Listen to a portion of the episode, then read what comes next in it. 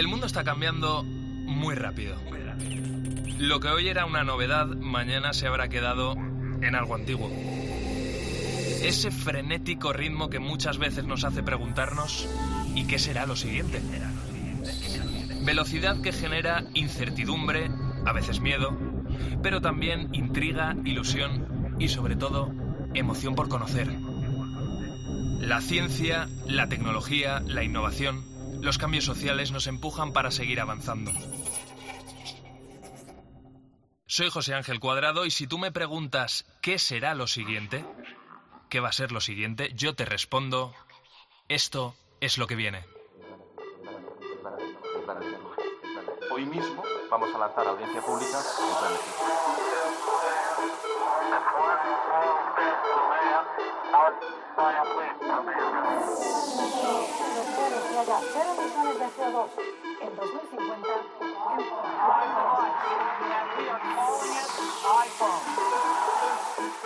comité ha llegado a una conclusión científica clara. Es una vacuna segura y efectiva. La tercera misión de se ha acoplado con éxito. En COPE. José Ángel Cuadrado. Lo que viene. ¿Conoces o te suena la Kings League? Desde el principio de los tiempos, los hombres han peleado por coronarse. Hoy, doce grandes casas, doce grandes reinados inician una contienda legendaria. Al frente, doce líderes con cientos de batallas a sus espaldas. Y por delante, la lucha por un único trono, por el honor, por pasar a la historia del fútbol. Fútbol Real. 12 equipos. Liderados por 12 grandes streamers. 6 partidos por jornada. Con cámaras por todas partes. En directo. Gratis. En los canales de los streamers. Bienvenidos a la Liga de los Reyes. Bienvenidos a la Kings League. Seguro que has oído hablar de ella, a tu hijo, o a un sobrino, o a algún amigo, seguro, seguro que sí. Ve, la productora de este programa, Cristina Platero, me dice que sí, que, que ella ha escuchado hablar sobre la Kings League y me temo que ha sido uno de sus hijos, o varios, varios de ellos, hablando sobre, sobre este deporte. Bueno, más que deporte, competición. Em, incluso es posible que tú mismo la sigas habitualmente. Es como acabas de escuchar una competición, en este caso de fútbol 7, adaptada. Pero, claro, la pregunta es adaptada a qué o a quién, mejor dicho. Pues adaptada a los más jóvenes, a la generación Z, a los nuevos canales de comunicación como es Twitch y a una nueva forma de consumir el entretenimiento. Todo cambió tras la pandemia y la realidad es que nuestros hijos, la gente más joven, les aburre ver la televisión. Atento a este dato, los menores de 24 años solo ven de media, de media, una hora de televisión al día. Y ya te digo yo que me parece mucho. Y es una cifra que, que va a seguir bajando y que contrasta mucho cuando lo comparamos con los mayores de 65 años, que pasan frente al televisor de media unas 6 horas eh, cada día. Quizá aquí ese cliché de cambio de tendencia se queda, se queda hasta corto. Aquí lo que hay es una auténtica revolución, una revolución digital y liderada precisamente por, por la gente más joven. ¿Cómo y qué se va a ver en la televisión en el futuro? Qué gran pregunta, ¿eh? ¿verdad? Qué gran pregunta y qué gran reflexión tenemos por delante. ¿Verdad, Pavel? ¿Qué tal? ¿Cómo estás? Bienvenido a lo que viene. Muchas gracias, bueno, muchas gracias por la invitación y sí, bueno, una pregunta que no tiene una respuesta inmediata, pero que tenemos algunos síntomas, ¿no? Ya que nos dan una lectura un poco aproximada. Ujú. Pavel Sidorenko, eres profesor e investigador de la Facultad de Empresa y Comunicación en la Universidad Internacional de La Rioja. Eh, Pavel, de momento esta gran revolución en el mercado del entretenimiento audiovisual está llegando sobre todo de la mano del deporte y como todo, aquí casi todo pasa por Estados Unidos primero y luego llega al resto de- del mundo. Las grandes franquicias como la NBA o el fútbol americano están viendo cómo sus seguidores están bajando y bajando y eso es una tendencia. Bueno, a ver, bajan porque evidentemente las audiencias emergentes, los más jóvenes, no se suman. Entonces, claro, pues empieza a mermar la audiencia que ya estaba asentada y que seguía a estas eh, disciplinas. El tema está en que no es que bajen las audiencias del deporte, bajan las audiencias del deporte en los formatos convencionales. Eh, lo decíamos al principio, este cambio que tarde o temprano iba iba a llegar se ha acelerado sobre todo con la pandemia. Todo el mundo puso sus esperanzas en que se volvieran a llenar los estadios. Eh, En parte fue así al principio, luego se ha ido perdiendo ¿no? Eh, esa masa general. Claro, los jóvenes eh, prefieren quedarse en casa con, con sus videojuegos o consumir, como decíamos, la Kings League de otra manera, es decir, a través de, de YouTube, con lo cual aquí está todo cambiando. Bueno, de hecho, ahí voy a, voy a precisar algo, no tanto YouTube. YouTube ya incluso para algunos centennials es Ya algo se está también quedando viejo. arcaico. Sí, sí, eh, Twitch. Twitch. Twitch. porque Twitch es más participativo. Eh, sí, a ver, el, el tema está en que el, el 2020 fue un punto de inflexión. Eh, profundizó la, idiosincrasia, vamos a decirlo, ¿no? La idiosincrasia digital de algunos segmentos. Pues quienes tenían esto más fácil, los más jóvenes. Son mucho más diestros, eh, tienen muchísimo más interés en explorar nuevos recursos. Eh, mientras que otros segmentos de público pues no lo veían como algo tan necesario. Entonces, eh, mientras los millennial en una parte, lo que pasa es que el millennial cuando empezaron la- cuando empezó la desescalada tuvo que volver al trabajo, tuvo que volver a la rutina y eso le ha quitado tiempo de estar en el ámbito digital, que no interés. Eh, los centennial pues fueron conquistando nuevos espacios y con base en ello también demandando nuevas fórmulas. Eh, y, y bueno, y también empezaron a comunicarse y a, y a establecer nuevos, nuevos diálogos, pues con vías que, y canales que iban surgiendo. TikTok, ¿no? Sí.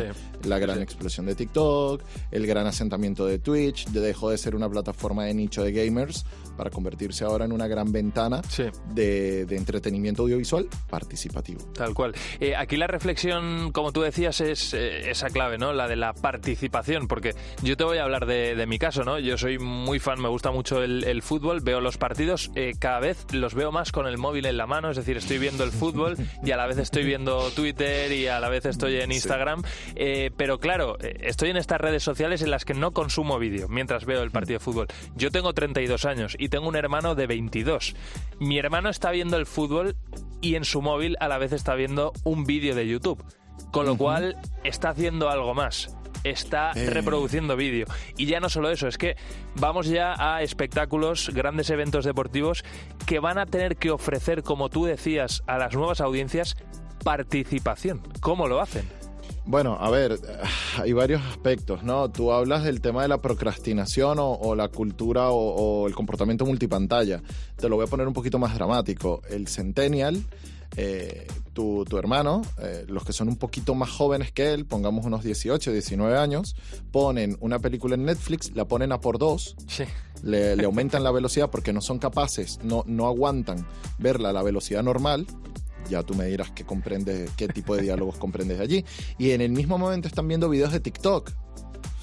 Entonces eh, es, es- es llamativo, ¿no? Saber pues qué tanto retienen. Y bueno, una preocupación que tenemos desde la academia es, es justamente eso, eh, evaluar y profundizar un poco más en los estudios sobre cómo está haciendo la retención, porque presumimos que es muy baja. Al final hay una sobreestimulación hay muchos estímulos provenientes de muchos, eh, de muchos canales, pero al final la retentiva y por eso también esta, esta incapacidad de poder eh, pararse en un contenido específico. Por eso se ha impuesto el modelo de comunicación efímera. Mm. Ya no tanto de que expira, que, que es el caso de las stories, sino eh, estos videos que están muy, son muy estimulantes y están muy condensados, que es el caso de TikTok. Mm. Entonces tienes la facilidad de ir desplazándote por un feed, dándole hacia arriba lo, lo que el anglicismo, ¿no? El swipe, hacer swipe, swipe, swipe, eh, y al final, pues no te quedas prácticamente con nada. Claro. Eh, sin embargo, eh, dentro de todo este contexto, entonces también entra el tema de la participación. Es decir, que si ya yo me implico con algo, pues quiero que se me oiga. Quiero que, quiero que se sepa lo que, yo, lo que yo pienso, lo que yo opino. Y esta ha sido una clave interesante de la Kings League porque apostó por un canal que procura esto, que es Twitch. Entonces, eh, curioso es que mientras yo te estoy hablando de que el Centennial no tiene capacidad de ver una película de Netflix dos horas en velocidad normal y tiene que aumentarle la velocidad y reducir por tanto el tiempo, Mm. si es capaz de estar en una emisión de la final de la Kings League que duró cinco horas, casi seis horas, ¿Por qué? Porque hay un diálogo activo, porque la comunidad de usuarios está constantemente allí participando y porque hay un estímulo tras otro. Y creo que ahí también fue muy acertada la apuesta. Mm. Entonces hay estos dos escenarios que son un poco complejos, que quizá ahorita si yo te lo comento así a priori cuesta un poco entenderlo, pero es parte de la dificultad de cómo se están desenvolviendo ahora los públicos digitales. Claro, total, total. Y, y además es que eh, los soportes también son muy importantes porque eh, hace unas semanas eh, la Kings League llegó a un acuerdo con, con Mediaset, los partidos se empezaron a emitir a través de cuatro, si no me equivoco, Sí, y el día de la emisión de, de los partidos de la Kings League, eh, comparado con la audiencia de un documental de la 2, el documental de la 2 tuvo más audiencia que los partidos de, Sí. de la Kings League, con lo cual eso ya demuestra que es que el público precisamente no está en la televisión, en la TDT. Eh, a ver, eh, ¿O sí, sí? sí, bueno. no, no, no, a ver, es que ese, ese es el tema. Eh, primero, bueno, yo, yo soy espectador de la Kings League y desde que empezó, mm, yo se, se te me- nota por la pasión ¿eh? con la que hablas de ella. Pero mira, yo tengo 40 años. Ojo con esto.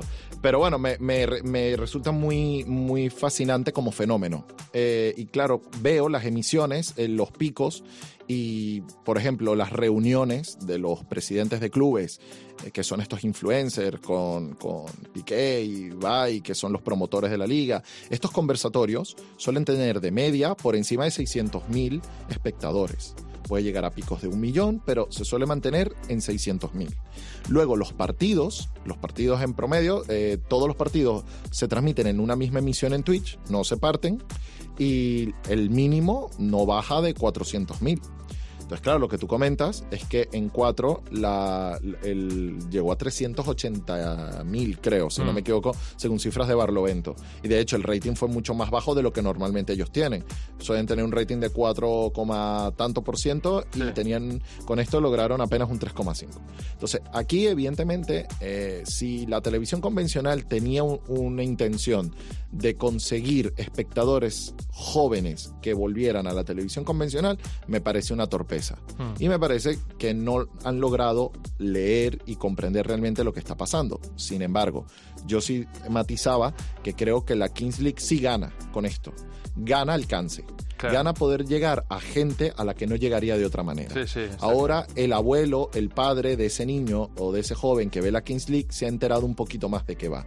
Y posiblemente haya conseguido ahora la forma de poder hablar y sentarse con ese nieto y con ese hijo. Y entenderle E incluso- mejor. Hmm, Claro, e incluso a lo mejor hasta compartir la afición Claro. o acompañarle en ella. Sí, sí. Entonces, yo lo que sí creo es que aquí el que realmente ha ganado es la competición. La competición gana en proyectarse a públicos de los que no podría llegar de otra manera, porque ha nacido en un formato y en una narrativa netamente digital adaptada a plataformas digitales, pero sinceramente no veo indicios de que la televisión convencional pueda nuevamente enamorar o seducir al público joven. Claro. Oye, Pavel, eh, ya una última cuestión. Imagínate que Javier Tebas, eh, máximo responsable de la liga, está escuchando ahora mismo lo que viene y dice, oye, este chico eh, pilota, entiende mucho, le voy a llamar para llegar desde la liga a los públicos más jóvenes. Es verdad que la liga tiene algunos canales que lo está haciendo muy bien, ¿no? Pero yo, por ejemplo, me centro en algo muy concreto, un partido de fútbol, ¿vale? Imagínate el, no sé, Cádiz Real Sociedad, por no decir un Madrid-Barça, que ahí la cosa está un poco más chupada, ¿no? Pero un Cádiz Real Sociedad, ¿cómo acercas, eh, un par de tips, ¿eh? ¿Cómo acercas este partido a la gente más joven? Porque claro, estamos hablando de participación, pero ¿cómo haces eso con un partido? Que al final es ver a 22 tíos dando patadas a un balón. Bueno, a ver, es que yo lo he dicho, un partido de 90 minutos ya empieza a ser un poquito pesado. Por eso, eh, no, no, vamos a estar claros. Si te estoy diciendo que el Centennial aumenta la velocidad de una película de Sí, sí. Netflix, eh, comprendamos que un partido de 90 minutos es que pierdes completamente la atención. O sea, a mí me pasa con los alumnos en clase. Tú tienes a un alumno dos horas en clase y llega un momento en el que les, da, les pica la mano y agarran el móvil, agarran el- Sí. la laptop, agarran todo. Entonces, eh, bueno, eh, tienen que recurrir a mayores estímulos, por ejemplo, lo que hizo la Kings League, en los bloques donde no tenemos evento deportivo, tenemos que buscarnos cosas, cosas que se relacionen con la audiencia. Hicieron encuentros de freestyle, hicieron conciertos con referentes culturales, con referentes musicales que conectan directamente con esa audiencia. Y tienes que buscarte también a prescriptores, con esto me refiero a influencers, figuras que dinamicen la Mm. participación, la conversación, el diálogo a través de los canales donde está esta audiencia. Hay un tema de contratos, de acuerdos para las transmisiones, pero esto también lo van a tener que empezar a flexibilizar. Porque el Centennial, eh, al final, bueno, el tema de que el Centennial ahorita no tiene para pagar él por sí el plan de tal teleco Mm. para poder ver los partidos. Lo hace porque su familia en su casa o sea, Lo tiene. lo- lo Mm. ha- lo tiene, efectivamente. Pero cuando este Centennial se independice, posiblemente no va a priorizar eso y no va a haber la necesidad de tener que pagar el paquete para poder contratar el fútbol. Entonces, al final, esto va a ser un modelo de negocio que van a tener que darle la vuelta. Y van a tener que conectar pues, con todas estas cosas. Los prescriptores hoy en día son los mediadores. Eh, y esto choca también a los medios convencionales, pero los prescriptores son los mediadores de determinados contenidos con determinadas audiencias, y en este caso las audiencias jóvenes. Ujú. Y el, y el, y el informe ayer que se publicó eh, de la IAB lo dejaba claro. Ah, Se ha, re- se ha re- retrocedido, se ha, ha habido un retroceso un poquito en cuanto a la confianza en los influencers, pero los influencers se imponen como figuras, eso, de influencia, eh, sobre todo con las audiencias más digitales y por tanto más jóvenes. Mm. Entonces, bueno, hay que conseguir ahí alianzas, que es lo que hace la Kings League eh, a través de Twitch. No solamente la Kings League transmite en Twitch, se transmiten los partidos y los comentarios en los perfiles de cada presidente. Y cada presidente es un influencer. Claro. Entonces, bueno, es un paradigma completamente distinto. Y una cosa que yo siempre digo es que los cambios de paradigma son como las revoluciones. Son violentos. Y hay rechazos, y hay reticencias, y hay quienes se adaptan, como decía Darwin. Mm, tal cual. Pavel Sidorenko, profesor e investigador de la Facultad de Empresa y Comunicación de la Universidad Internacional de La Rioja. Ha sido súper interesante tenerte aquí en lo que viene y, y escucharte hablando sobre, sobre este tema. Te vamos, vamos, eh, Álvaro ha guardado ya tu teléfono y te vamos a volver a llamar seguro para comentar cualquier otro asunto relacionado con, con estas nuevas eh, revoluciones que están sucediendo en nuestra sociedad. Muchísimas gracias. No, yo muy agradecido por la invitación. Muchas gracias. Cuídate, Pavel. Gracias. Adiós. Igual. Hasta luego. En Cope, lo que viene. José Ángel Cuadrado. Hoy, a ti que me estás escuchando ahora mismo, aquí en lo que viene, en Cope, quiero invitarte a descubrirte mi nueva casa. No te cortes, eres bienvenido, entra. Has llegado hasta aquí sin ver nada de su estructura exterior, así que lo que estás viendo ahora mismo, lo que tienes a tu alrededor, es un salón de unos 40-45 metros cuadrados, con una ventana muy grande ahí al fondo, ¿la ves? Que deja entrar muchísima luz, ¿verdad? Y además, ven, acércate conmigo, vamos hacia el otro lado. Mira, aquí tengo varios cuadros colgados, tengo ahí pegadita a la esquina una televisión, una alfombra, la alfombra siempre, siempre hay presente una alfombra en mi casa, y un sofá bastante grande para poderlo compartir. Y lo que seguro que te llama la atención de este salón son dos cosas. Por un lado, esa estantería tan bien integrada que hay en el entorno, y segundo, esa columna que tienes detrás del sofá, mírala bien, que también te vuelve a dar esa misma impresión de integración absoluta, lo mismo que la estantería, ¿verdad? Estás pensando seguramente que cuando se diseñó este salón, este espacio, estaba todo muy reflexionado, ¿verdad? Pues estaba efectivamente muy pensado y además es que ya existía en el origen de toda esta construcción la estantería y también existía la columna. No se construyó, ya estaba. Porque es que lo que estás viendo ahora mismo es una casa que está hecha en el interior de un árbol, aprovechando los elementos que el árbol nos ofrecía. Lo sorprendente, Alberto Estevez, ¿qué tal? ¿Cómo estás? Hola, ¿qué tal? Aquí En- estamos. entra tú también en mi casa, ¿eh? No hay ningún problema. Bienvenido. Oye, eh, Alberto, el tema es que este árbol no está seco. Estamos dentro de un árbol vivo, ¿verdad? Bueno, eh, a ver, siguiendo el- esta, este relato, eh, fíjate que uno de los mitos eh, antiguos de la humanidad es vivir dentro de árboles. ¿no? La- la- si ven los cuentos, las, los duendes, la- son las hadas, todas estas cosas que viven como dentro de los árboles. ¿sí? O sea que al fin y al cabo eh, es un mito que, que nos acompaña desde los orígenes de la humanidad. ¿no? Sí, sí, sí. Es que al margen de este ejercicio de imaginación que acabamos de hacer, que nos ha quedado muy bonito, lo cierto es que Baubotanic es un proyecto de un investigador, de un profesor alemán, que propone precisamente aprovechar estas estructuras vivas para construir. Sí, él, él intenta, Ferdinand Ludwig, eh, es profesor en Múnich, intenta mediante árboles eh, reales, vivos, pues hacer crecerlos de manera que puedan ser útiles para configurar estructuras arquitectónicas. Mm. Oye, lo que viene, vamos a adentrarnos en un apasionante mundo. Vamos a dar un paso más a lo comentado, es decir, vamos a dar un paso más allá de simplemente aprovechar un árbol para dentro eh, hacer una casa y vamos a descubrir un mundo que se llama o que se define como arquitecturas genéticas. Alberto Estevez, catedrático de Arquitectura de la Universidad Internacional de Cataluña, ya estás eh, presentado, te acabo de presentar. Vamos a hablar de las arquitecturas genéticas. Eh, claro, aquí estamos hablando de investigar el ADN como materia prima, materia prima como material de construcción, ¿verdad? Sí, en efecto. O sea, el ADN tiene una potencia tan tremenda para construir estructuras que ahora que ya podemos acceder a él y, trabajar con él, eh, sería una pena no aprovechar ese potencial tremendo de la naturaleza también para la arquitectura. Ya se está utilizando para el mundo de la medicina, la farmacia, el mundo agroalimentario, pero para la arquitectura es un campo inmenso que mm, sería una pena no profundizar en él ahora que se puede. Claro. Eh, tú, eh, Alberto, llevas más o menos, eh, pues, llevas más de 20 años, se dice pronto, ¿eh? investigando sobre, sobre este tema. Al final se trata de aunar varias disciplinas, la arquitectura, la genética, para hacer varias cosas. Por ejemplo, para hablar de algo muy práctico, ¿no? hace un tiempo vosotros, tu grupo de, investigación conseguisteis eh, fabricar una lámpara que estaba que, se iluminaba, mejor dicho, eh, a partir de elementos vivos, de organismos vivos. ¿Cómo lo hicisteis? Cuéntanoslo. Sí, bueno, eh, esto empezamos en el año 2000, efectivamente, en el 2003 la luminiscencia, la investigación de bioluminiscencia. Entonces, primero eh, trabajamos con siete limoneros que les introdujimos un gen responsable de la luminiscencia en algunos seres vivos, por ejemplo, una medusa o unas algas, etcétera.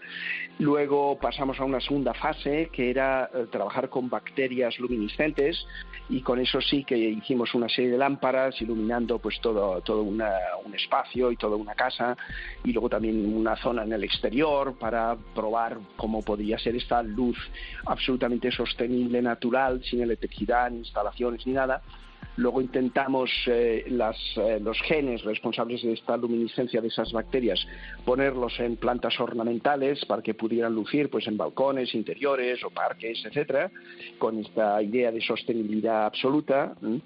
Y, seguimos, así estamos, eh, ahora viendo a ver cómo, cuál es el siguiente paso, etcétera. Sí, sí. Mm, el siguiente paso realmente, Alberto, lo, podemos, lo vamos a poder dar o lo vais a poder dar, mejor dicho, gracias a las bioimpresoras, que en este caso estamos hablando de impresoras de células vivas. Eh, claro, aquí el mundo de la medicina, por ejemplo, eh, está aprovechando todo esto para crear eh, prótesis vivas. Sí, sí, bueno, hacer crecer eh, prótesis que, que, uno necesite, pues por ejemplo con tus propias células, para que el cuerpo no rechace esa, esa prótesis, ¿no? Y entonces eh, también, pues igual que en la genética, pues pensé, hombre, de aprovechar esta, esta tecnología de bioimpresión para aplicarla a la arquitectura y por eso pues empezamos también con una bioimpresora que adquirimos, pues empezar a trabajar mm, con células vivas de, de huesos para que pudieran crecer en forma de estructuras que pudiéramos aprovechar en, en arquitectura, en diseño y, en eso estamos también. Mm. Claro, porque por ejemplo podríamos eh, en un futuro, ¿no? Entiendo que a medio plazo lo suyo sería tener una especie de, ladrillos vivos, ¿no? Que de alguna manera crecieran. Esto sería sería eh, una pasada, pero es que ya no solo eso. Eh, vosotros estáis investigando, por ejemplo, también para poder hacer ladrillos con cáscara de, huevo. ¿Esto en qué punto está el, proyecto? Sí, bueno, este, sí, estamos en ello, em, porque, bueno, consideramos esto, ¿no?, que ya que España es el consumidor número uno del mundo en, huevos y en cascadas de mejillones, pues todas esas toneladas de desecho, cómo se podrían reciclar en el mundo de la construcción, que es un mundo que normalmente está muy poco trabajada la sostenibilidad, y empezamos a imprimir con nuestras impresoras digitales pues piezas que pudieran ser ladrillos con cáscara de huevo, también con eh, pieles de, frutas que también pudieran eh, reciclarse y bueno, estamos probando. Ahora todavía eh, son un poquito débiles estos ladrillos, diríamos, pero bueno, vamos a ver cómo se desarrolla la investigación. Mm. Desde luego estamos hablando de, un campo en el que todavía nos queda mucho camino que, recorrer. Por volver un poco al inicio de esta sección, ¿no? cuando hablábamos de, esa casa árbol ¿no? en la que eh, nos estábamos introduciendo, claro, aquí mm, nos tenemos que imaginar, por ejemplo, un árbol modificado genéticamente al que le podemos pedir o al que le hemos pedido que directamente él mismo nos genere la estantería, ¿verdad? O sea, ya, no nosotros tallaríamos esa estantería dentro de un árbol, sino que estaríamos dentro de ese árbol y modificado genéticamente le pediríamos, oye, en esta zona exacta de tu tronco interior tiene que salir en un tiempo, no sé eso cómo, cómo se diseñaría, una estantería, que, que es lo que necesitamos. Sí, bueno, la idea es el árbol mismo, que fuera un espacio habitable de manera que si localizamos los genes responsables del crecimiento de la forma de algún tipo de árbol concreto que interesara, mm, que pudiéramos realmente dirigir ese crecimiento hacia la creación de una estructura que pudiera ser habitable. Y eso es un potencial que está ahí, que existe, que, que simplemente espera que alguien lo investigue y, ya digo, yo a veces digo esto, de, si a mí me dan ahora mismo el dinero que vale un cazabombardero de esos que andan por ahí, eh, en dos años te hago un árbol vivo. Eh, habitable. ¿eh? O sea, es una cuestión solamente de presupuesto de investigación, porque claro, es un campo que es viable, pero que está totalmente virgen en, investigación. Claro. Mm. Pues eh, es una pasada, Alberto, y desde luego hay mucho camino para poder recorrer. Si te parece, te vamos a seguir la pista, vamos a seguir la pista a ese equipo de investigadores con los que estás trabajando y cuando tengáis una nueva novedad os volvemos a llamar para que nos la cuentes aquí en lo que viene. Pues muy bien, encantado. Si de aquí un mes ganamos una, una competición de estas de investigación, te informaré lo que estamos haciendo, una cosa nueva. Anda, ¿pero se puede contar algo? Eh, no, estoy seguro. ¿No estás seguro? Bueno, pues ya lo hablaremos tú y yo por WhatsApp y lo que me, me, me, chives y pueda contar aquí lo que viene se lo contaré a toda la gente que nos está escuchando. Muchísimas gracias, Alberto. Un saludo. Encantado. Hasta luego. Chao, chao. En COPE lo que viene. José Ángel Cuadrado. No somos adivinos, ojalá y nos equivoquemos, pero todo hace indicar que este 2023, este año, va a entrar en la historia como uno de los cinco años más secos de los últimos 50.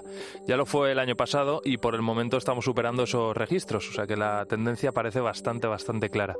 Y claro, aquí en lo que viene te hemos hablado de muchos avances para paliar la sequía y sinceramente no nos tenemos que ir muy lejos para descubrir uno nuevo, que además tiene muy buena pinta. Este caso nos vamos a ir hasta Granada. Raúl Rojano Cruz, bienvenido a lo que viene. ¿Qué tal? ¿Cómo estás? ¿Qué tal? Y muchas gracias por, por atendernos. Es un placer hablar contigo y descubrir... podamos ayudar aquí Claro que sí. Lo importante es descubrir este proyecto. Raúl, eh, eh, ¿podríamos decir que la solución está en una especie de esponja? A ver, la patente que hemos nosotros elaborado en la Universidad de Granada actúa como una esponja que es el famoso hidroinfiltrador, también comúnmente conocido como infiltrador. Estamos a un dispositivo que mide un medio metro de largo por 15 de diámetro con forma cilíndrica y como bien has dicho, pues actúa como una esponja. Eh, los materiales de los que está construido, sobre todo el carbón activado, absorbe hasta 5 veces su peso en agua, por lo que eh, actúa como una esponja, pero esta no es una esponja cualquiera sino una esponja que nosotros la convertimos en una esponja ultra fértil. ¿Y para qué es Para que dentro del dispositivo del hidroinfiltrador se introduzcan las raíces. Y de esta manera ya podemos conectar el exterior con el resto de las raíces de la planta. Y con, con ello que conseguimos, pues hasta la última gota de agua que utilicemos o cualquier otro tipo de insumo como pueden ser abonos, pues que vayan directamente hacia la raíz. y así la eficiencia pues es máxima. Bueno, Raúl, antes que nada, ¿no? Seguro que hay mucha gente que se está preguntando ahora mismo, ¿y, este hombre por qué precisamente se ha puesto eh, a investigar sobre este tema, ¿no? Y a desarrollar tecnología para paliar eh, la falta de agua. Bueno, por un lado, eh, puedes, tú puedes responder porque me apetece, pero lo segundo es porque es un tema que a ti te toca muy de cerca, ¿verdad? Porque tú, vamos, tienes gente en la familia que, que son agricultores, que trabajan en el campo. Exactamente. Al final, eh, si, hemos investigado sobre esta temática es porque somos sufridores de, primera mano. Mm. Y al final, pues el infiltrador que es fruto. Ya no solo eh, de que seamos investigadores, sino que somos agricultores. Agricultores que padecíamos el problema de la sequía y como todas las cosas, eh, todos los avances que han ocurrido en la humanidad, pues está surgido de un problema, que es que no aprovechábamos el agua y que los olivos pues cada vez estaban un poquito peor. Claro. Y había que enmendar esa, esa problemática. Hmm. ¿Y cómo la conseguimos? Pues introduciendo el agua en profundidad. Y eh, resultado de, de buscar paliar ese problema, pues finalmente ha sido lo que conocéis a día de hoy como hidroinfiltrador. Hmm.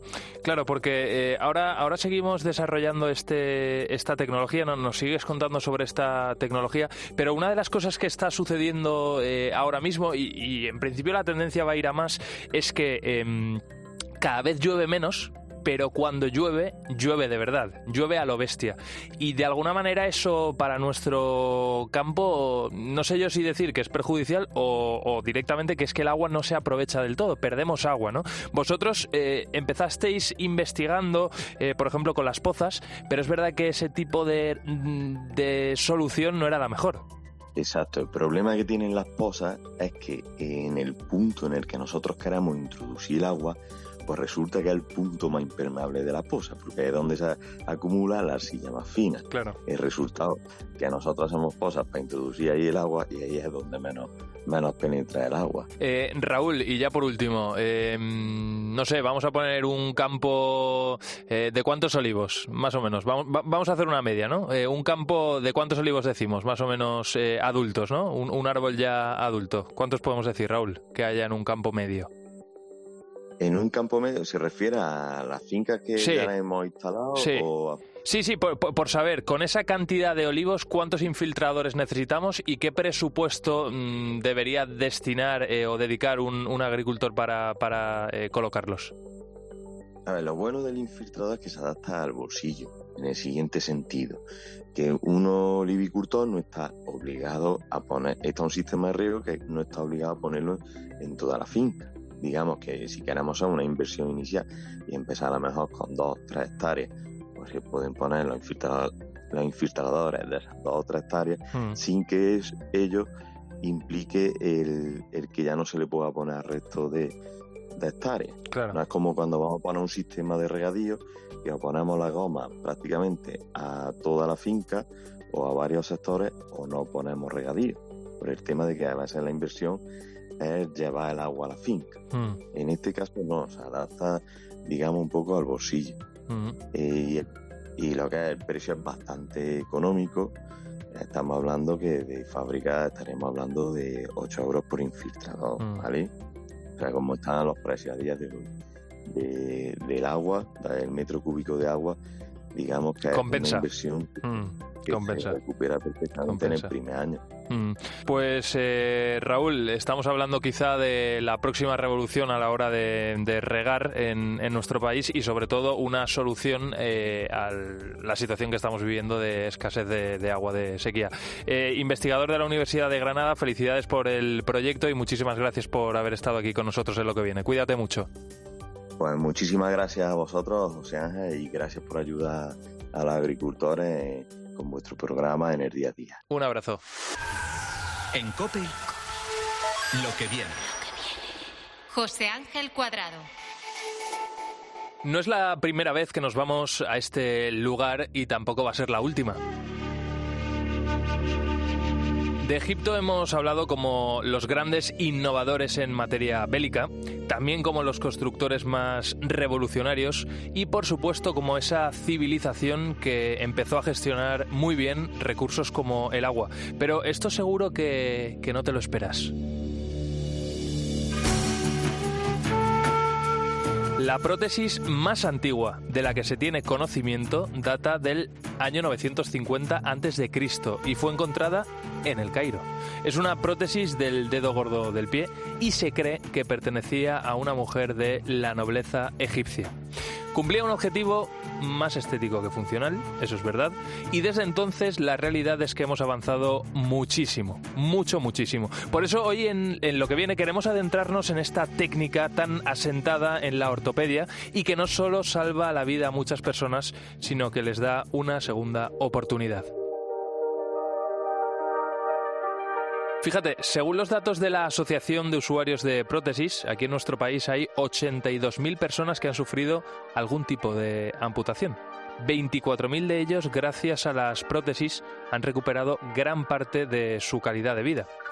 Cada vez son más sofisticadas estas prótesis, los materiales están cambiando, el peso es menor, la movilidad que ofrecen mayor, incluso la apariencia es más real, que esto también es muy importante. Si sacamos la lista de estas prótesis del futuro, nos encontramos las rodillas inteligentes que permiten al usuario que hacen un análisis durante la marcha del paciente y adaptan el giro de la rodilla a la velocidad que está utilizando el paciente. También manos multiarticuladas con muchos más patrones de agarre y podríamos seguir hablando de pies con motor, de sistemas de encaje de prótesis con vacío activo, en fin, hay muchas, muchas opciones y esto está evolucionando. Pero hoy te quiero hablar mmm, de otra mucho más concreta. Es Made in Spain, como nos gusta aquí en, lo que viene, descubrir proyectos de nuestro país, nada más y nada menos que por estudiantes de ingeniería de la Universidad Politécnica de Cataluña. Se llama Arm to You y es una auténtica revolución. Álvaro García, team manager del proyecto, ¿qué tal? ¿Cómo estás? Bienvenido a lo que viene, Álvaro. Hola, buenas tardes. Oye, es un placer tenerte aquí con, con, nosotros. Sois en total 15 estudiantes de grado y máster de Ingeniería Industrial en la Universidad Politécnica de Cataluña, como estaba contando. Este proyecto lleva activo desde 2018, más o menos, ¿no? Unos 5 años. Y para que nos hagamos una imagen de cómo es esta prótesis, digamos que es lo que se conoce como brazo transradial, es decir, que sustituye el brazo que falta por debajo del codo, ¿no, Álvaro? ¿Qué apariencia tiene exactamente? A ver. Efectivamente, bueno, nuestra prótesis lo que eh, cubre es la parte de la amputación que está realizada por debajo del, del brazo y eh, el aspecto es una prótesis eh, completa. Nosotros desarrollamos desde inicio hasta el fin de la prótesis y tiene una parte que es el soporte que permite adherirse al miembro remanente del, del, usuario de la prótesis uh -huh. y por lo tanto poderla fijar. Eh, hablamos de una prótesis que, que, nos permitiría girar la muñeca, abrir y cerrar la mano, ¿no? Efectivamente, tiene ahora mismo dos grados de libertad, aunque estamos estudiando eh, tener más grados de libertad. Y eh, ahora mismo puede hacer la pronosupinación, que viene a ser una rotación de muñeca, y la apertura y cierre de la pinza. Aquí estamos hablando de movimientos controlados a través de sensores. Eh, estamos hablando de señales nerviosas que mandamos desde el cerebro a la prótesis para que haga lo que nosotros queremos que haga. Efectivamente, nosotros eh, tenemos una tecnología, eh, que es la tecnología de electromiografía, donde captamos señales electromiográficas, que son señales eh, generadas y eh, distribuidas a, a, través del músculo, y a partir de las cuales podemos atribuirlas a, la realización de ciertos movimientos. Es una de las técnicas que se adaptan más al usuario en el mundo eh, de las prótesis ahora mismo. Eh, esta prótesis se ha construido a través de, o, las estáis haciendo, ¿no? A través de impresión 3D. Eh, ¿Cuánto tar tiempo tardáis más o menos en hacer una de ellas? Una vez el diseño está todo hecho, la parte mecánica, que es la parte más eh, visual y todo lo que se ve desde fuera de la prótesis, digamos, eh, con dos impresoras funcionando de forma continuada, eh, tardamos un, unas 36 horas, 40 más o menos. Uh -huh. Si fuese una sola impresora, tardaría más o menos el doble, casi unas 80 horas. Sí, pero eso es, estamos hablando de dos días, ¿no? Más o menos. O sea, Efectiva, de, de, de efectivamente. Mm. efectivamente. oye, Álvaro, otra de las cosas muy interesantes de, de este proyecto es que habéis incluido a la inteligencia artificial, ¿no? Explícanos exactamente con qué función. Bien, eh, de las señales que hablábamos anteriormente, que son las señales electromiográficas, eh, el problema es que esas señales tienen muchísimo ruido, es muy difícil identificar eh, patrones de forma visual o de forma aproximada eh, manualmente y por lo tanto lo que eh, nosotros estamos desarrollando, una técnica de inteligencia artificial que permita eh, el reconocimiento de ciertos patrones. Es decir, que si el usuario de la prótesis quiere cerrar la pinza, siempre va a ejecutar un movimiento. Entonces, eso genera una serie de patrones que eh, el algoritmo los puede eh, mm, reconocer y, Sí. por lo tanto, después reproducir en el movimiento de la, de la misma. Mm, Que esto es una, es una pasada y al final es lo que todavía le daría mucha más autonomía, ¿verdad?, al paciente. Efectivamente, sí, una de las partes que más buscamos es que las- la prótesis que estamos desarrollando se adapte al máximo al, al usuario. Entonces, eh, una gran parte es eh, la electromiografía y por lo tanto que eh, si el usuario decide hacer una función la haga correctamente y la otra es el poder encajar bien la prótesis en el miembro remanente. Este proyecto es tan bueno, este proyecto es tan innovador que, mm, Álvaro, tenéis la mirada puesta en, el próximo mes de octubre, ¿no? Eh, os vais a ir a la Cibatlón Edition 2024, donde vais a poner a prueba la prótesis mientras eh, se desarrollan, ¿no? Tareas cotidianas como manipular y eh, transportar objetos o introducirlos en una posición concreta en cubos con distintas ranuras. Eh, ¿Cómo son? Explícanos cómo son estos concursos y sobre todo por qué es importante que proyectos como el vuestro estén ahí. ¿Quién, quién, quién tiene la mirada puesta en este tipo de, concursos? Bueno, estos concursos son eh, eh, realizados cada cuatro años, sobre todo las, eh, es la competición grande, se realiza cada cuatro años, eh, pero se hacen una serie de concursos más pequeños eh, de forma anual o bianual y se- donde se realiza una parte de estas tareas. Y las tareas en sí son, para que la gente se haga una idea, es eh, recoger objetos cotidianos, como puede ser una tarjeta de crédito, un USB, una llave, y llevarlos de un punto a- hasta el otro, donde pues, eh, la tarjeta de crédito, por ejemplo, la tienen que colocar en la ranura. También hay otro, una, una tarea que es eh, abrir una lata o abrir una botella o transportar unas botellas. Todo esto viene orientado a que, obviamente, las prótesis lo que buscan es emular al máximo las funcionalidades eh, Claro. de, de un brazo. Entonces, en este caso, eh, lo que más, eh, lo que más importa, lo más importante para a la hora de ir a, a estos concursos es que es uno de los mayores concursos en cuanto a nivel de, de prótesis y de tecnología de asistencia se refiere. Allí, por ejemplo, cuando nosotros hemos ido este año, había cantidad de empresas que se dedican a este mundo y sobre todo para proyectos como el nuestro es muy importante de cara a la promoción, eh, de cara a poder contactar con ellas y poder contar con ellas Mm. para el desarrollo de la prótesis, tanto su tecnología como su mentoría. Claro. Sí, Y- aquí estamos es hablando, eh, Álvaro, de, de- de una de las grandes barreras, entiendo yo, que tendréis o que habéis tenido durante el proceso, que es la barrera económica, ¿no? Cuando se desarrolla un proyecto de este tipo que exige mucha investigación, eh, al final se necesita dinero. Entonces, estar en este tipo de eventos no es un escaparate para empresas o inversores o, o fondos de inversión que sí tienen dinero y que se pueden enamorar de una de estas ideas. Sí, efe- efectivamente. Una de las eh, mayores, eh, uno de los mayores problemas que tenemos ahora en el equipo es que al ser un equipo, digamos, eh, reciente y sobre todo nuestra participación en estas competiciones es reciente, con lo cual nos estamos intentando dar a conocer, es sobre todo el tema de la financiación. Claro. Eh, para todos los desarrollos de investigación, sobre todo, pues aspectos como la electromiografía son realmente costosos, sobre todo la, la hora de sensores, Hmm. los desarrollos de algoritmos.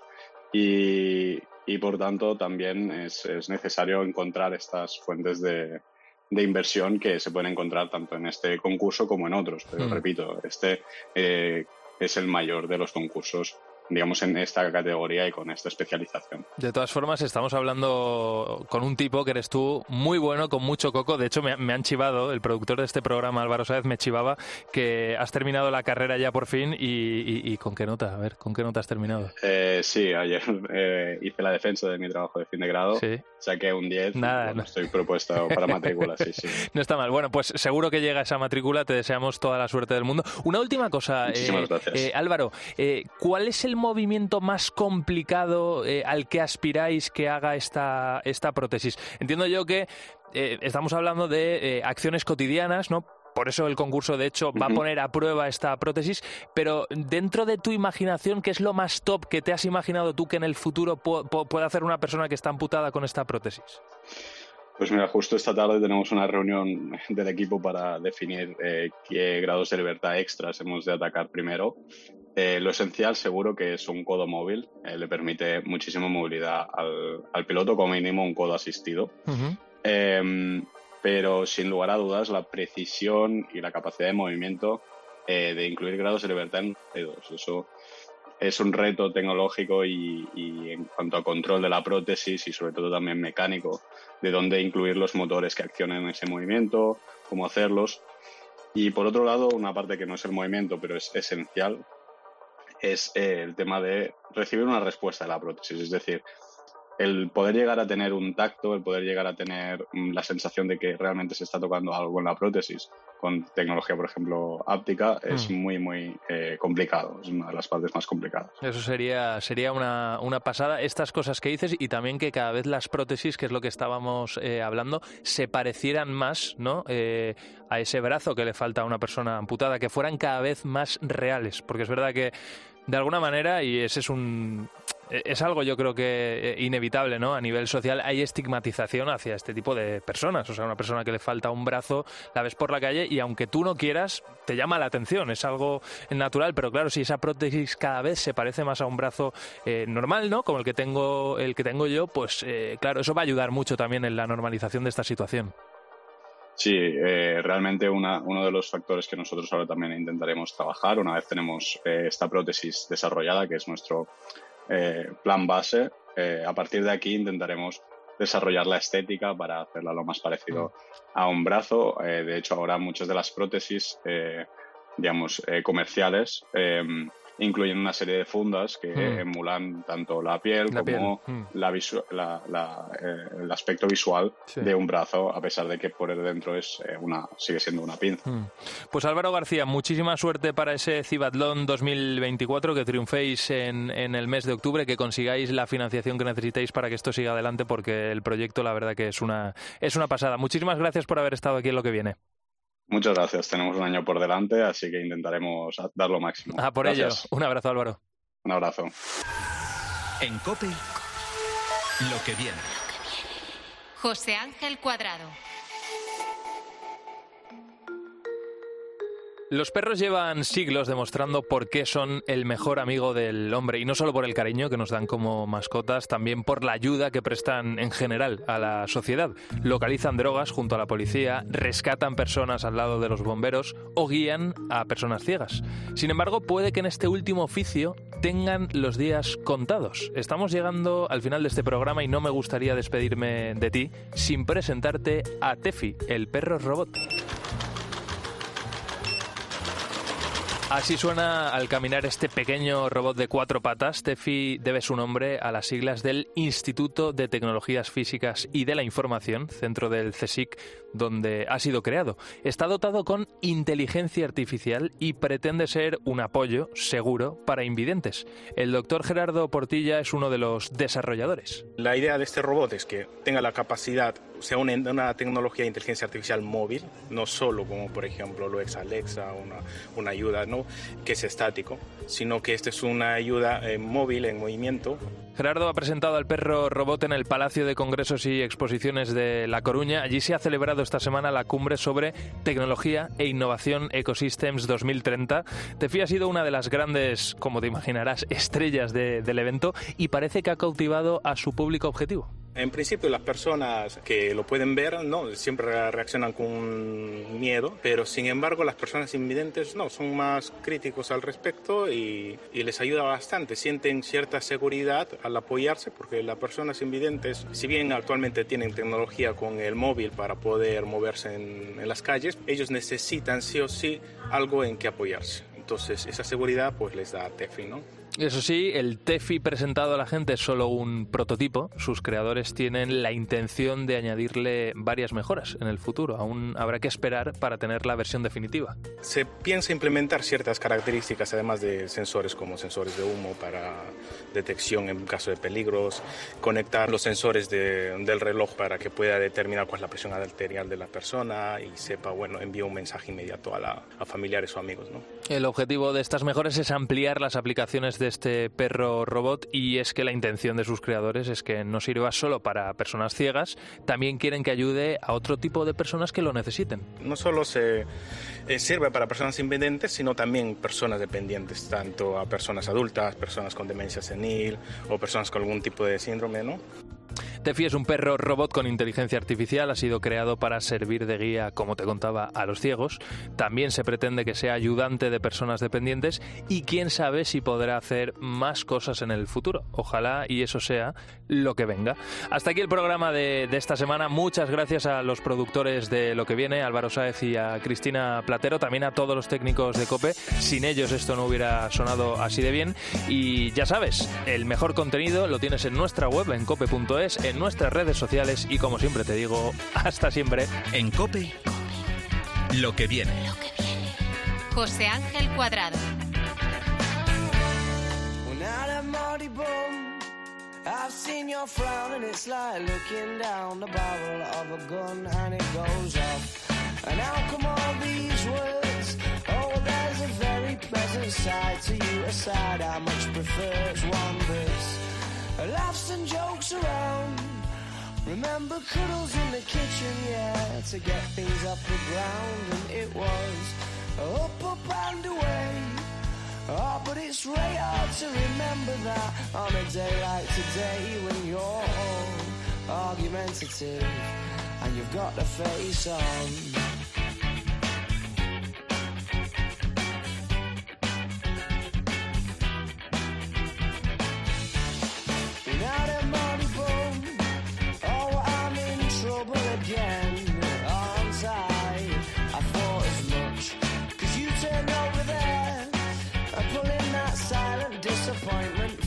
The one that I can't bear. Well, can't we just laugh and joke around? Remember cuddles in the kitchen, yeah, to get things off the ground, and it was up, up and away. Oh, but it's really hard to remember that on a day like today when you're all argumentative and you've got the face on. And yeah, I'm sorry